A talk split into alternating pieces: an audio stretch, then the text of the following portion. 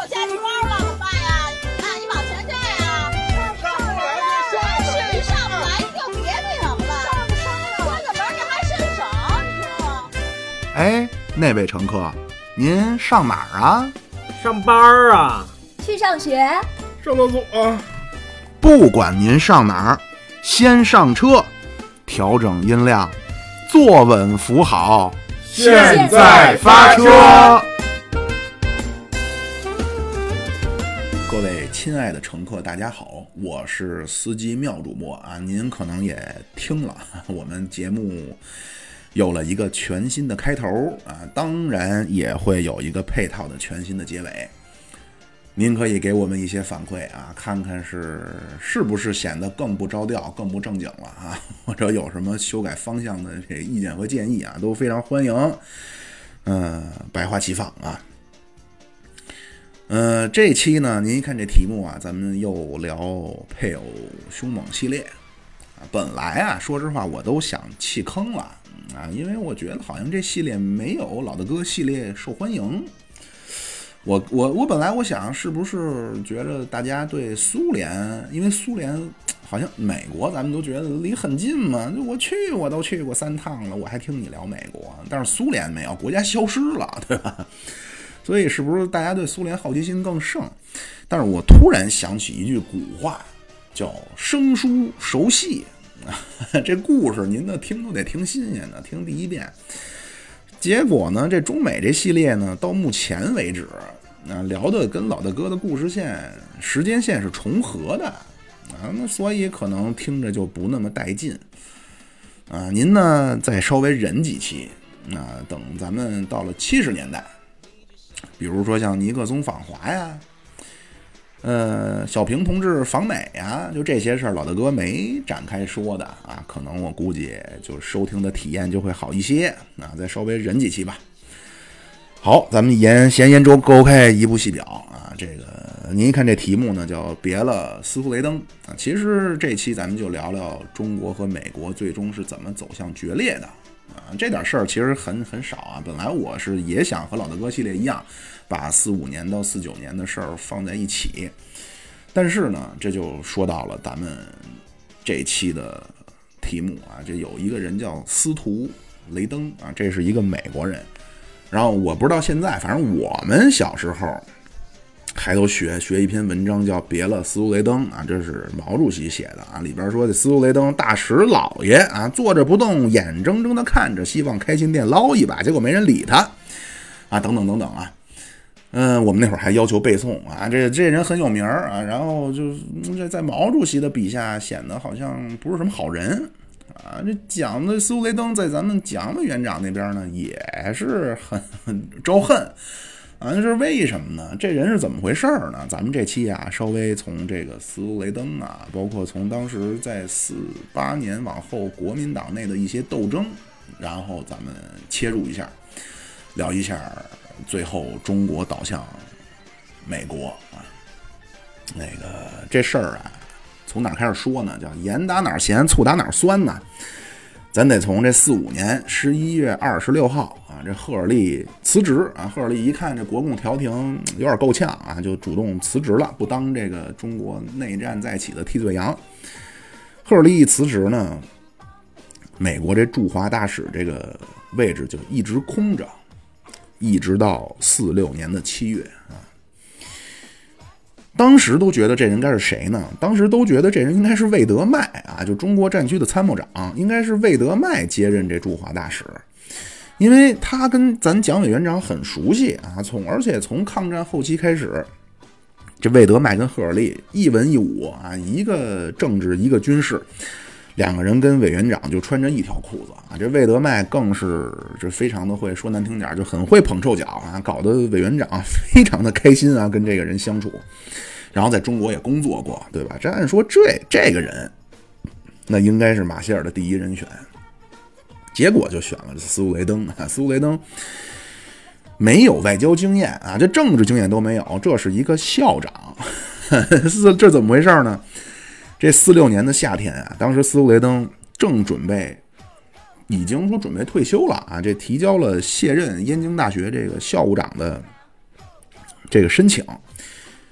结果收着马歇尔一封信啊，这信上说的你来啊，这七月四号那不是美国的国庆嘛？说的你来啊，咱们这儿有一个美国国庆的招待宴会啊，你这著名的教育家你得出场。结果在这宴会上，马歇尔就问斯图雷登说的你愿不愿意做这个新新一任的驻华大使啊？你是愿意是愿意还是愿意？斯图雷登傻了，说的这这这哥们儿不是这块料啊！您让我办学校行，搞教育行，你让我搞外交，这我没干过呀。那马歇尔说：“嗨，你这没干过，你可以学嘛。我也原来我是军人。”啊，反正三言两语一忽悠，斯图雷登就做了驻华大使。啊，这斯图雷登这一上任，看出马歇尔是真厉害。这真是走了一步好棋呀！因为他一上来啊，共产党叫热烈欢迎啊，蒋委员长也不反对。就为什么呢？就第一个呢，就是他这个人是一教育家，这是一个传教士教育家啊，所以他和这个当时中国的各个的势力啊都有联系啊。这个人是生在杭州，十一岁才回美国。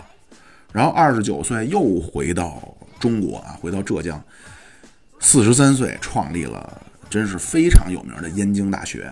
那那位说了，燕京大学跟哪儿呢？现在啊没了啊，这五二年的院系调整，啊把这学校给拆了啊，这文科就并入了北大啊，这工科就并入了清华，呃，法学、社会学这些就并入了中国政法。啊，那这地儿呢？这地儿就是今天的北大啊。这北大里边有一有一块地儿叫燕园啊，这就是当初的燕京大学。嗯，而且所谓他说创办燕京大学，其实他是把很多当时在北平啊，或者甚至华北的这些教会的学校给合并了啊，叫燕京大学，并且啊，他并没有在里边搞基督教教育。啊，其实今天美国的很多私立学校还都是这种教会学校啊，里边学的世界观都是，比方上帝造人、诺亚方舟这些，然后得跟主早请示晚汇报啊。这斯图雷登当时没有啊，人家自由式的教育啊，就是这是真是一个非常，我我我我用一个词啊，真是一个伟大的教育家啊。嗯，而且呢，这个人就咱前面也说了，他是生在浙江。所以，其实某种程度上说呀，他跟咱委员长是浙江老乡啊，俩人都是基督徒，所以他跟国民党这边一点问题没有，跟最高层我们是那个老乡啊。然后呢，因为他早期的这个教育家的身份呢，所以他也对政治上没有太多的。就走得很深啊，然后在重庆的时候啊，也见过咱们周总理的使团啊，也见过毛主席。毛主席去重庆谈判的时候，也见过毛主席。嗯，也都挺好啊，就是跟中国的各个势力都各个方面都能说上话啊，就没有人说对他很反感啊，这。你像那个那个，咱前面说那毛主席对赫尔利烦得要死啊，那跟美国人说，我他妈第一要务就是把这赫尔利给搞掉，他就觉得赫尔利拉偏手啊。当然，蒋介石也后来也不喜欢赫尔利了，他就老说这赫尔利是老他妈要谈判啊。呃，这个马歇尔呢就觉得这个斯图雷登就挺好，老好人嘛，就让斯图雷登从教育家变成了驻华大使。而且从他这任命，其实咱就多说一句啊，其实能看出来，那会儿美国的这个叫能叫心态嘛，就是他其实并不是那么一门心思想拉拉偏手啊，不是想拉偏架。如果这会儿他是一门心思的说，我不惜一切代价我要支持蒋介石啊，这这他该用的是谁啊？他应该用魏德迈啊，魏德迈是坚决反共，但是马歇尔呢推荐了斯图雷登啊，其实你从这你能看出来，当时马歇尔的这种。很微妙的这种对中国的态度，啊，斯维登呢这一上任，刚开始还行啊，因为到四七年的三月四月，这国民国民政府改组，呃，张群啊推出张群做行政院长，这张群呢是政学系领袖啊，这政学系就是原来老北洋的什么政学会的什么熊式辉啊、陈仪啊这帮人，然后这张群也是国民党的元老。啊，最早跟蒋介石都是在上海的时候是陈其美的小弟，啊。然后张群呢是在日本，这他是真真正正在日本的振武学堂留学啊。就是我为什么说真真正谁是假的呢？蒋介石是假的。您一看今天说蒋介石那叫在日本留学，在日本振武学堂留学啊，在当中参加了同盟会。据咱们李敖李大师考证说这是假的。那他为什么这么说呢？他说他翻遍了当时振武学堂的 学生的花名册啊，那没有蒋介石，倒是有张群啊。但是但是跟蒋介石这振武学堂这说法哪来的呢？就是张群给他背的书啊。他说当初我跟咱们这个蒋先生，我们俩在日本的时候是振武学堂的同学啊，实际上就是帮蒋介石在脸上贴了个金。当然这就外插话啊。这张群出来做行政院长，而且呢，也任命了一些美国人非常喜欢的所谓叫自由主义的知识分子啊，参加到政府里。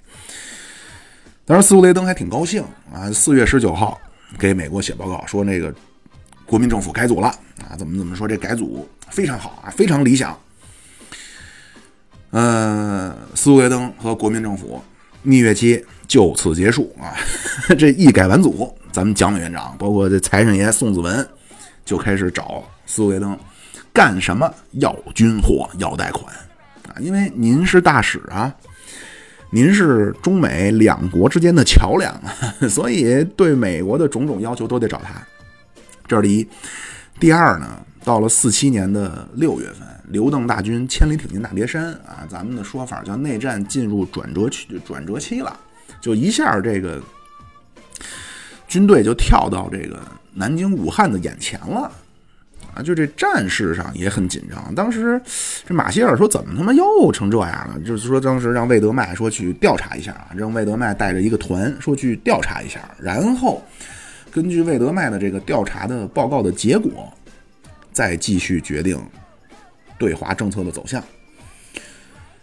嗯，这魏德迈呢，考察了一个多月，啊，这说的也有结果了。马上说准备回国了。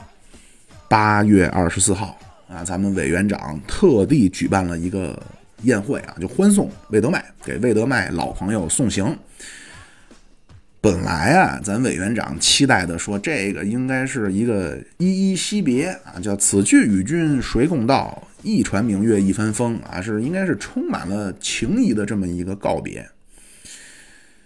而且这魏德迈，咱上一期还是上上期也都说了啊，那捧臭脚非常会捧蒋介石。但是就在这次宴会上，这魏德迈说什么呀？说我我现在调查完了，我这结果是什么呀？现在这中国呀，叫一片的麻木啊，国民党是完全失去人心。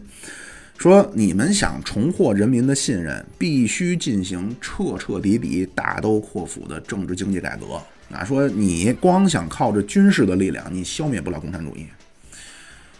更重要的是，这魏德迈说，说现在中国呀，急需一个能够振奋振奋人心的领袖了。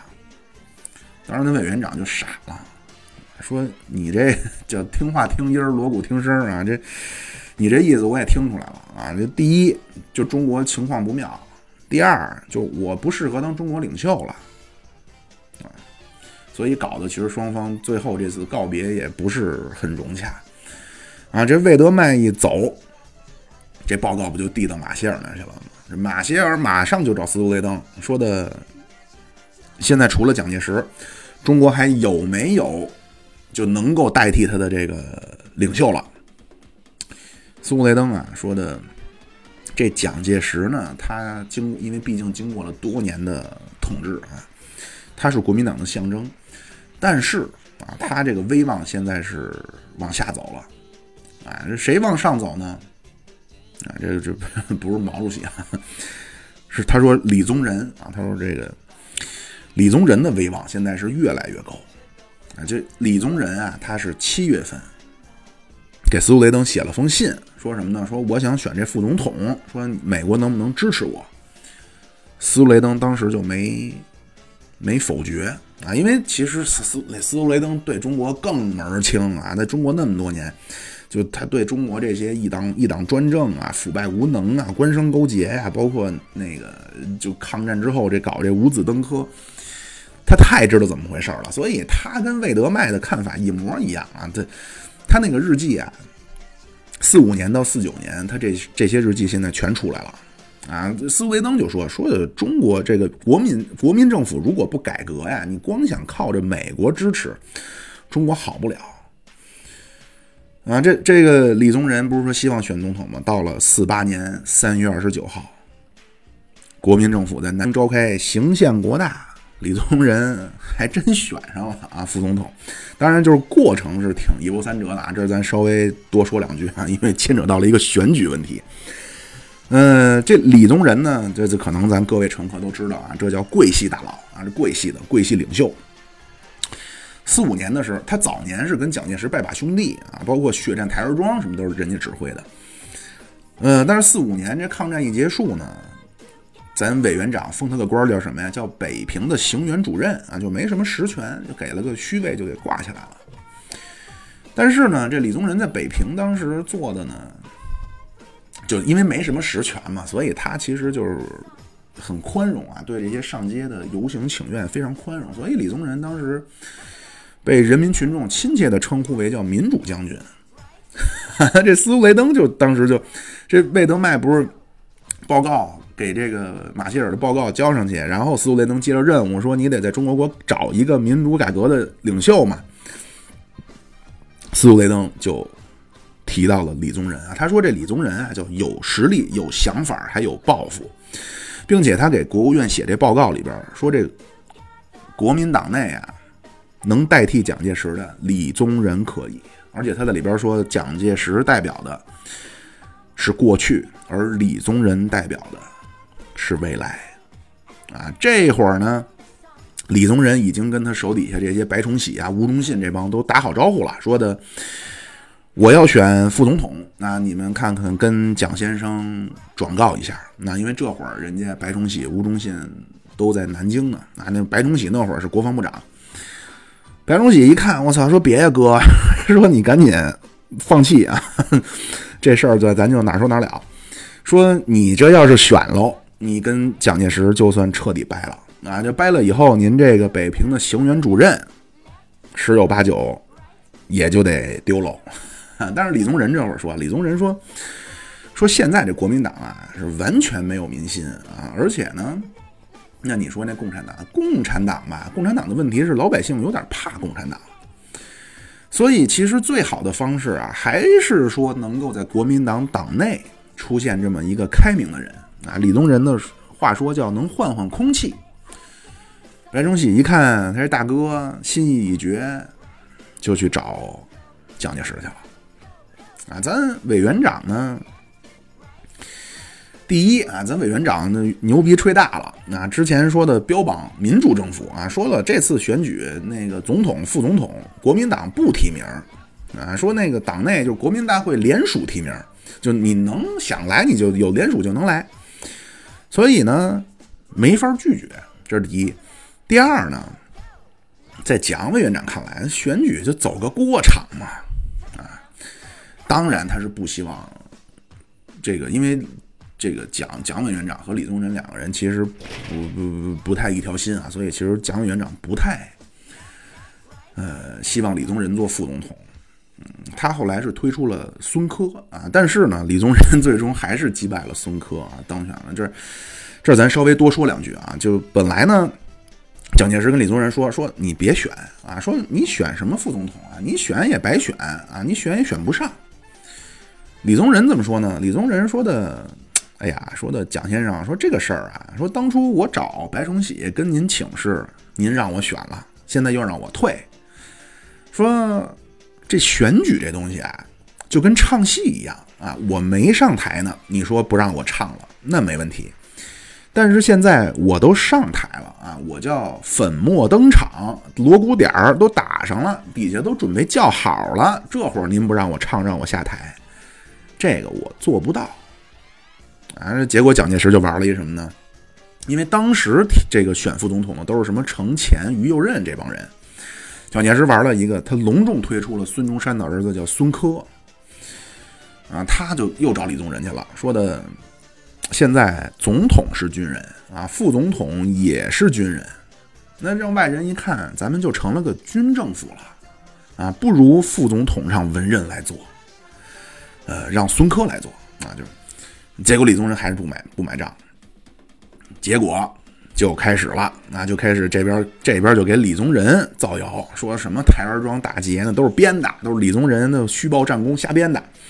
然后说那李宗仁什么选副总统是要兵变啊，要那个夺权，就反正就是你看这些东西啊，就 就你这我再说一个，就那会儿在北洋那会儿，张作霖名言啊，就妈了个巴子，不是说要选举吗？张作霖名言，妈了个巴子，谁敢不选我，老子的子弹就选谁。然后呢，这边呢，就是孙科这边就说李宗仁啊，这虚报战功，然后抢班夺权。李宗仁这边呢，就说这孙科是包养情妇。然后就把这南京所有的大饭店，啊，就是您只要拿着这第一届国民大会这代表证，南京的所有饭店你白吃白喝。啊，这李宗仁把这南京的饭店全给包了。嗯，而且反正闹出好多乱七八糟事儿啊，咱就就不不不细说了。反正最后吧，就选上了啊，而且是选了是选了四次还是三次啊？因为他们那个规矩是必须得超过一半才行啊。最后好像是选了四次还是三次。李宗仁击败孙科，啊，选上了。这一选上，给咱委员长气的，我他妈娘西屁，梆梆一脚就给这个收音机给踹地上了，然后就上车啊，一语不发就上车。那司机也不知道怎么着啊，说现在发车，说的这位乘客您上哪儿啊？蒋委员长也不吭声啊，那司机那就只能往中山陵开啊，因为咱们委员长啊就没事就喜欢去中山陵。结果都快开到了。那蒋委员长就突才这才缓过神来，那赶紧给我掉头，那没脸见国父了啊！这当然后来还策划让这毛人凤他们去刺杀李宗仁啊，就这就就就不细说了。嗯，这蒋介石这边这党内就斗争形势很严峻了，但是呢，这也也得一好消息啊，说当时美国那边通过了援华法案，能给国民党拨四亿美元的援助。而且其中的一点二五亿叫特别赠款，什么意思？就是这钱我给你，你想怎么花怎么花啊，想买什么买什么。就是事实上就是军事援助啊，就是其实也是国民党就是拿这钱买，全买了军火了。嗯，当然了，就是运来的很晚啊，而且基本都是给了傅作义，然后傅作义很快就投降了啊。嗯，然后这个这一点二五亿，剩下的二点七五亿是军事援助。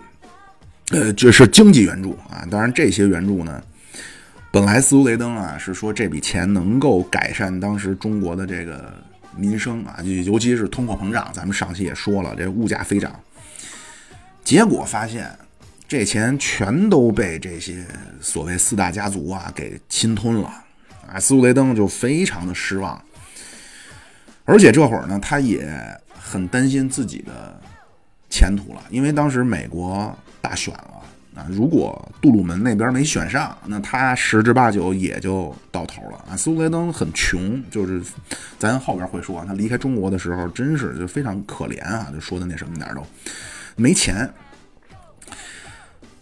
但是啊，这美国这大选，这杜鲁门叫意外击败了杜威，说这个说是美国有史以来最大的一次逆袭啊，这个杜鲁门连任，所以苏雷登呢就。得以继续担任驻华大使，那斯雷登这边挺高兴，但是呢，咱蒋委员长就倒霉了啊？为什么呢？因为这蒋委员长啊，把赌注压在了杜威的身上啊！你给人家大量的这个资金啊，竞选支持，本来想着说的，你要选赢了，你可得支持我。啊，你别跟那个罗斯福、杜鲁门似的，你派那都是什么史迪威啊，老要武装共产党，然后那个什么马歇尔来了就要谈判，我这这都不行啊！就你得将来你得绝对支持我啊！本来想的挺好啊，这是这是一本叫什么呃只只赚不赔的买卖啊，因为当时都看好杜威嘛，结果谁都没想到这个杜鲁门选上了，那这杜鲁门这恨死蒋介石了。你蒋介石一看，我天哪，我这不行，那赶紧修补一下这个双方叫什么出现裂痕的友谊啊！赶紧再走夫人路线啊，又让宋美龄上美国演讲去。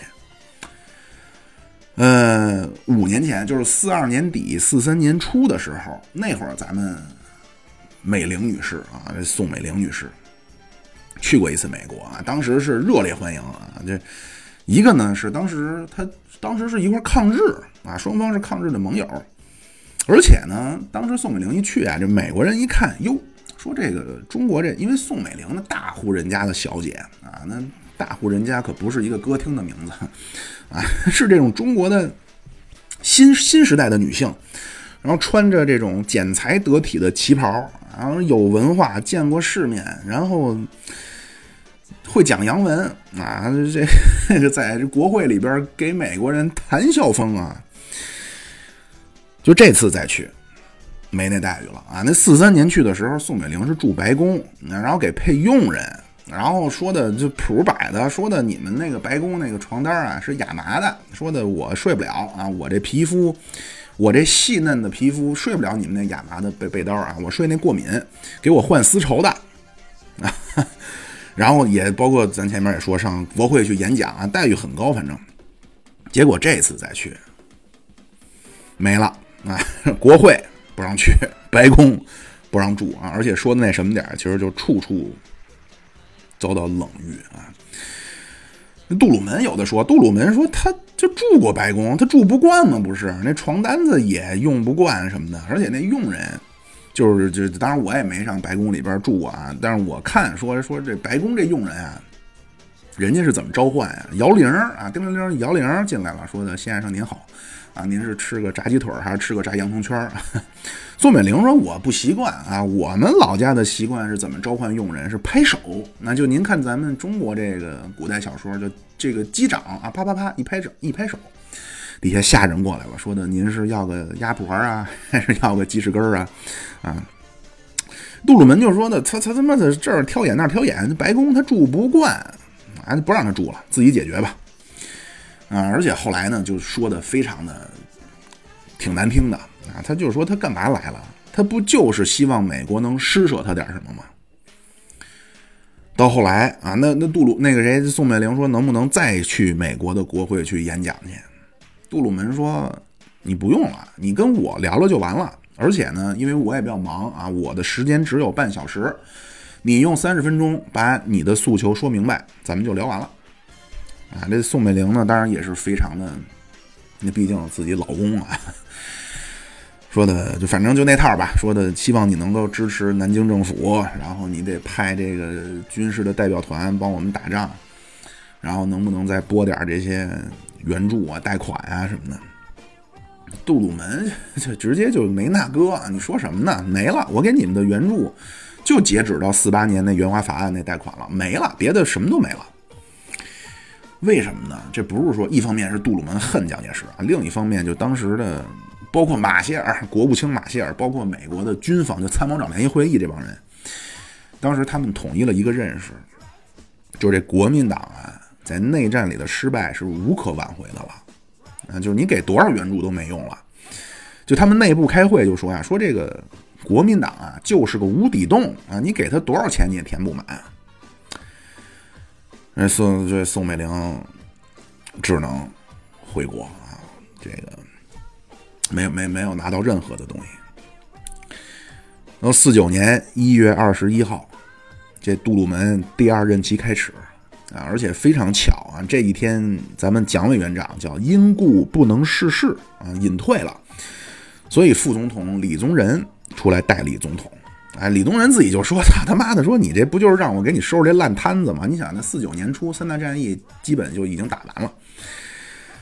呃，这个李宗仁这判断啊，真没错啊。这个咱们蒋委员长啊，真是就是想借着这个啊，推出李宗仁，你跟共产党去和谈去。蒋蒋介石这边就是说，他说因故不能逝世啊，就是眼睛不太好啊。呃。”还哭了，我看这现在都有那个就哭着呀，说的不能在 在革命岗位上发光发热啊。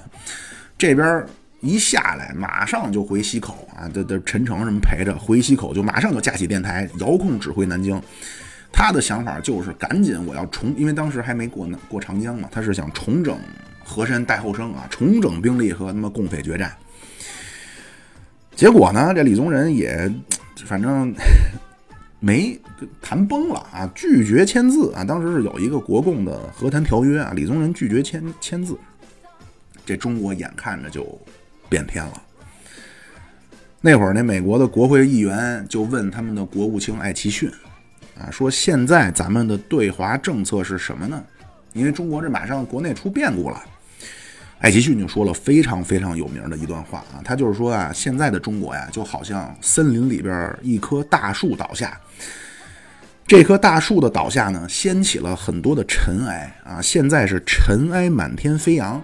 现在我们的政策就是先等待尘埃落定啊，就是说现在这个事儿啊，还在变化，还不明朗啊，中国的情况还不是很确定，先等等看看啊，看看事情。如何发展，咱们再决定。到四月份呢，这个百万雄师过大江啊，红旗插上总统府，国民党大势已去啊。然后李宗仁就把这个国民政府就迁到广州去了。当时各国政府啊，就是你是留在南京还是去广州呢，都很为难。就一边呢，人家是合法政府啊，那国民政民民国那个。蒋蒋委员长那边是合法政府啊，另一边呢，十之八九啊，这是要改天换日了啊，那这会儿就得盯着这大头啊，就美苏是不是跟着南迁，就就所谓就成了其他国家的风向标了啊。这四月二十二号，这斯图雷登拍板儿啊，他是拒绝了当时那个 民国的。这个外交部长叫叶公超啊，他拒绝了他这个南下的邀请，拍板留在南京。他是派了个参赞啊，这人叫刘易斯·克拉克，以代办的身份南下广州。啊，那苏联那边呢？苏联当时是大使罗申去了广州啊，留在南京的是一个参赞叫史巴耶夫啊，跟美国是蛮拧。这斯图雷登啊，他留在南京啊，他其实。不是咱上一期也说了啊，就是当时美国并不是说想站在反攻的第一线啊，不是斯图雷登啊，对中国是感情非常深，他对中国感情非常深，他不是对国民党感情深啊。嗯，就如果这会儿你跟着这个一路溃败，这个一路溃败的国民党啊，当然国民党人家内部自己叫转进啊，就是转身前进，他管这个败退叫转进。嗯，如果他跟着国民党呢，转进南下。那其实是不利于中美啊，因为如果中国很快就会是新中国了嘛，就不利于美国和新中国建立外交关系啊。斯图雷登啊，这非常希望能够，就他亲手能够带来一个蓬勃健康的中美关系啊。所以斯图雷登留在南京呢，他就琢磨说的怎么能够和共产党这高层能建立上联系呢？正犯难呢啊！这机会是说来就来，这不是四月二十二号他拍板说不走吗？二十五号，四月二十五号凌晨，那这几个解放军 就误入了当时在南京西康路的美国大使馆。啊，这斯图雷登老爷子刚睡醒，说正洗脸呢，一看我操，什么当兵的进来了，吓一跳啊！因为这当兵的呀，就秀才遇见兵，有理说不清啊，这掏枪给你崩了，你没地儿说理去，都大老粗啊。结果呢，这几个兵啊，真是不知道怎么回事进来的。然后呢，他们的这个营的教导员呢，还不是那种完全无知的农民革命者啊。就一看，我操，说这他妈这是大使馆，哥几个赶紧解释，这是误会啊。这您忙您的，我们就不打扰了。但是这个事儿很快就被咱们高层知道了，周总理马上就派黄华说：“你赶紧去南京啊，你出任叫军管会的外事处处长。”黄华到南京以后，马上就联系斯图雷登的秘书傅京波啊，就是说咱们见个面。那为什么任就是任命黄华呢？第一，黄华是老革命啊，这是咱们早期很重要的一个翻译啊。就斯诺三六年去陕北，就是黄华翻译的。呃，然后因为他资历老嘛，后来就叫外交家啊，做过副总理，然后做过外交部长。就是这个人呢，除了又红又专啊，就是又是老革命，又是专家，而且这黄华有一个非常特别的身份。黄华原来是燕京大学的学生，所以四五年的五月十三号晚上八点，说有人来了。苏雷登一看，啊，说是南京军事管制委员会的外事处处长黄华来了，干嘛来了？我来拜访我的老校长来了。啊，这一双方寒暄说的，哎呀，说老校长还记不记得我呀？哎呦，我说当然记得，我说当年就他妈你小子折腾啊，天天要革命，啊，反正双方就说点这。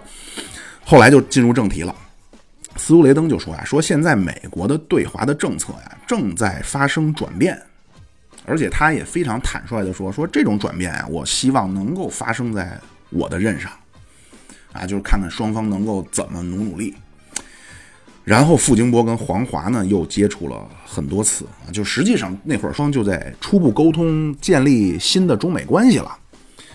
嗯，黄华也把一些一些所谓的底线啊都转达了，就是什么你得断绝和国民党的关系啊，你得停止援助，然后撤出驻华的武装部队，就聊的都很顺利，都很好啊。然后当时的黄华都说了，说你要不您就直接上北平找我们老大聊吧，啊，说而且黄华说你去北平，周总理周恩来不见你，叶剑英也见，就叶剑英当时是北平的市长啊，说周恩来不见你，叶剑英一定我保证也见你。就当时都顺利到什么程度？斯图雷登都准备说动身去北平跟周恩来面谈，周总理那边都同意了，说的你欢迎你来，我一定见你啊！就双方都聊了非常非常细节的事儿了，比如说说那斯图雷登到北京去，你什么理由啊？你不 因为当时新中国没建立呢，您要干嘛去呀？咱就想一辙啊！当时让当时的燕京大学的校长，这人叫陆志伟啊，这是一个语言学方面的专家。让这个陆志伟呢给斯图雷登发个邀请，请他去北平干什么？给他过生日啊！这六月十七号，陆志伟写的这封信说邀请老校长斯图雷登北上，呃，能够在他亲手创办的燕京大学度过他的七十三岁生日啊！七这个是八天后他过这个生日。那斯图雷登更有信心了。斯图雷登跟黄华说了，说的你放心啊，说将来美国一定承认你们共产党政权。然后呢，我再争取再任命做这驻华大使。那你如果你这个首都在北京呢，他就随时能够去他当年亲手创立的燕京大学走一走、看一看啊，就是非常兴奋。当时苏维登当时都都都都都都，哎呦操，我这个变成了曾明老师啊，当时都。都说的我怎么去了？都讨论到这儿了。当时说的那不行，这中原的交通打仗都打打的打坏了。说的能不能坐飞机去啊？黄华说呢，你还是别坐飞机了。说我们派人护送你去北京吧。就当时啊，你能看出来以斯图雷登这个老爷子这视角啊，眼看着啊，他说他的这个祖国啊，两个祖国呀，中国和美国，这四九年就走到一起去了。马上说就启程去给他到北京过这七十三岁大寿了。华盛顿来消息了，艾奇逊发来命令，不许去北京啊，不许你去见中共的高层领导。为什么呢？一个是当时美国的国内啊反战，就这什么反战反共开始了啊。一个呢是当时美国呀要重新评估一下。美国的对华政策啊，你 这从五月份开始呢，当时这个杜鲁门啊，让艾奇逊带了一个八十多人的一个一个组啊，这全是一帮研究国际政治、研究这个呃外交关系的学者啊。从一八四四年到一九四九年，就就是一八四四年是中美望夏条约嘛，就是说两个国家从近代开始打交道以来啊，给我研究啊，因为。当时美国非常想抓住中国啊，就作为他们亚洲战略的重心。结果呢，就他们那政策不是一直扶蒋，你不管是荣共还是这个反共，它都叫扶蒋，一直扶蒋啊。就是你说那给的叫贷款，其实就是白给啊，那几十亿啊，结果闹了个叫竹篮打水一场空啊。而且就说到这儿啊，当时解放军接收北平的时候，进北平，美国的这个领事馆就。就拍照片就发给白宫，杜鲁门一看，我操，气的，说这怎么回事啊？说这怎么回事？解放军这武器从枪械到大炮，怎么全是美国的呀？啊，杜鲁门都快背过去了。说这他妈蒋介石你干嘛呢？啊，说我这给你的，你这怎么倒腾的？都给倒腾共产党手里去了。杜鲁门那会儿就给一个国会议员叫范登堡啊，给这范登堡写信啊，说说这个国民党蒋介石政权是迄今为止人类最腐败、最无能的政权之一！啊就所以咱们还有很多的国内的公知，还老说民国这儿好那儿好，我的天哪，这就好好画画就完了啊！就很多事情就我挺难理解的，哎呀。咱不咱不说那个啊，然后这个人家说杜鲁门，杜鲁门就说这蒋介石就简直就腐败透顶，说我意识到这个问题以后啊，就是他说他意识到蒋介石就极其腐败之后呢，他说我是绝对不会再给他们任何形式的援助了，而且他说如果蒋介石要是听魏德迈、听马歇尔的，根本不至于说落到这步。说现在我们援助的结局是我们的武器全部落到共产党手里了。啊！但是他说的，我对他的态度，我要做出逐渐转变的样子。说，因为他还控制着长江一线啊，因为这封信是他上半年写的。说，如果我现在就表现出来，我相当于是给这个蒋介石拆了台了，这不太合适啊。所以当时美国确实是认识到，就是之前啊，所谓认准了蒋介石的这个对华的政策是有问题的，他们是要重新评估一下。嗯，再加上前面说这美国开始反共啊，就闹这麦卡锡主义，所以艾奇逊呢就把斯图雷登上北平见周总理这个事儿就压下来了。但是呢，这斯图雷登啊，他不是一个职业的官僚啊，这很单纯，这是一直在学校工作嘛，很单纯，而且呢对中国感情太深啊，就太希望能够，就是他能够在中美的关系上有所作为了。六月三十号，就不放弃，又给艾奇逊写了一份报告，就说了一下目前中国的形势什么样。嗯，就是说共产党拿下整个江山应该没有悬念了。说如果，而且他在里边说呀，就如果你能够批准我去北平，说我保证我能够有一次和中共最高层领导人进行会谈的绝无仅有的机会啊，而且我一定。给华盛顿带去中共意图最权威的报告啊，这个有助于将来你们设计对华乃至整个对东北亚的政策。艾奇逊一看呢，那确实也是事关重大，他就上报杜鲁门了。当然，最后杜鲁门还是否决了啊？为什么呢？他说的，那艾奇逊那不是带着八十多个人研究呢吗？说的，咱们先等等艾奇逊那边的研究结果出来吧。结果谁也没想到。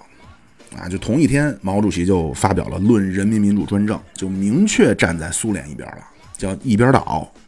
啊，因为这个六月份美国这边不让接触，苏联那边不闲着呀。啊，就四九年年初那国内三大战役刚一打完，就让米高扬秘密访问西柏坡啊，这干嘛来了？就闹明白了，你这队伍是不是马列的队伍啊？是因为苏联国内有那个。说毛泽东是叫布加乔夫式的人物嘛，就是俄国李自成啊，就这种你是一农民领袖啊，结果来了，说确认这是马克思主义的队伍啊。然后到六月份，六月二十七号，咱们刘少奇同志啊和斯大林在克里姆林宫谈了一个钟头啊，而且斯大林是态度非常好，就是中国要什么，只要你张嘴我就给，不要的我也主动提。这一下，美国对中国是不冷不热啊，苏联是很热情，就苏联就把中国共产党给争取过去了啊。就这部分，其实咱们很详细的说过啊，在这个老大哥系列里边，就是内战这部分。那杜鲁门这边一看，我操，你他妈宣布一边倒，好，马上杜鲁门就说对中共不要软化啊。那最难受的是谁？斯图雷登啊，斯图雷登一看，哎呀，这最一切美好的。设想包括之前的努力，就全都付之东流了。到八月二号，斯图雷登是从冲绳回美国啊。他离开中国的时候，这斯图雷登当年可是给这个燕京大学筹款数百万美元啊。离开中国的时候，就拎了一个箱子啊，你箱子里边是什么呢？当初周总理给他的一个明朝的花瓶啊，这值点钱。两件破衣裳。两双破袜子没了，啊，这全部的家当而且呢，就打击更大的事儿就来了，他这个回国途中啊，就艾奇逊带着那个 研究小组那研究成果出来了，就是所谓的叫美国与中国关系的白皮书啊，而且这个非常的说的那什么点啊，就是我我觉得非常不不不不地道，里边公开了很多斯图雷登给。政府的这些秘密的文件，包括报告啊，就比如说说蒋介石无能啊，威望下降啊，结果蒋介石那边恨死他了，我操！更让人觉着那什么的呢？是你说这研究半天，您研究这白皮书，研究出这成果，或者说就研究出来这个这个文件它的中心思想，它的主要目的，它就说明了一什么问题呢？啊，它最终核心的目的，或者说说明最最终核心的东西，就是说中国内战的这个结局不是美国的对华政策错误造成的，啊，就说白了，他传了八十多个人一直在研究这个这么个东西，耽误了中美的建交，然后给咱斯 给扔进去之后，是为了什么呢？就是为了向国会、向共和党写这么一份东西，说这事儿不赖我，就是就是甩锅嘛。这本书一公布。那毛主席马上给新华社写了五篇文章啊，什么放弃幻想，准备斗争啊，维新历史观的破产。其中有一篇呢，就叫别了斯图雷登，啊，其实就是针对美国这白皮书的批驳啊，说这个叫解放军横渡长江，南京的美国殖民政府如鸟兽散，苏雷登大老爷却坐着不动，睁眼睛看着，希望开心店捞一把，但是却没人理他，使得他穷穷竭力，形影形调啊。就实际上毛主席就把苏雷登当做。邪恶的美帝国主义的的代言人了啊，所以说蒋介石那边恨他，在咱这边也不是什么好人。那但是你说他多冤呀啊！人家苏雷登自个儿都说说我的认同啊，更多的我是一个中国人啊。他那会儿呢，真是因为他校长带着学生上街抗日的时候啊，游行请愿，就真是拿自己当中国人。结果吧，机缘巧合就做了大使啊，然后就成了所谓，咱今天就不能叫美帝啊，意识太意识形态，就是美国在华利益的代言人了，他就成了。嗯，而且他回美国之后呢，也是挺挺挺挺挺悲惨啊，因为回去不是闹那麦卡锡主义嘛，回去就被国务院禁言啊，什么他妈言论自由，闭嘴。然后就被这个所谓叫革命小将，就折腾闹闹成脑血栓了，然后半身不遂。就那麦卡锡主义那，回头咱们过两期聊啊。就反正当时就就是一小文革啊，闹得美国乌烟瘴气的。就多多说一句啊，就苏雷登这种人啊，就在这种时候其实最惨，就是你双方关系好的时候，你两边都能说上话，嗯，您是润滑剂啊。如果两边说你死我活了。那你就是两面的，你就是两边都不是人啊！就就蝙蝠啊，就是鸟看你你是兽啊，兽看你你是鸟，就哪边看你你都是非我族类，其心必异。嗯，后来他是苏雷登是六十年代去世啊，当然后来挺好，咱们好像是零几年吧，把他的骨灰给带回杭州了，因为他不是生在杭州嘛。就是说那斯图雷登那杭州话都到什么程度啊？说。就跟杭州本地小孩一样，啊，就这也能想象。您想想，在中国待到十一岁出国的小孩，那汉语是什么水平？啊，就是最后算不错吧，反正是埋在杭州了。嗯，也也，反正这人也是挺让人感慨啊。好，那这会儿呢，咱们这四九年，共产党拿下政权，然后宣布了一边倒，倒向苏联。换言之呢，就是。中美关系破裂了，四九年刚破裂，五零年双方在朝鲜半岛就撞上了，啊，下回咱们来聊聊朝鲜战争、抗美援朝这些事儿啊。各位乘客，到站了。哎，你们这车我还想上车，上哪儿找去啊？您上喜马拉雅、蜻蜓 FM、荔枝 FM、iOS 播客搜索“现在发车”就找着我们了。有，您在微信公众号中搜索“现在发车”，有群吗？怎么入呢？有群，微信公众号中有您入群的方式，欢迎您各位点赞、关注、订阅、入群、打赏。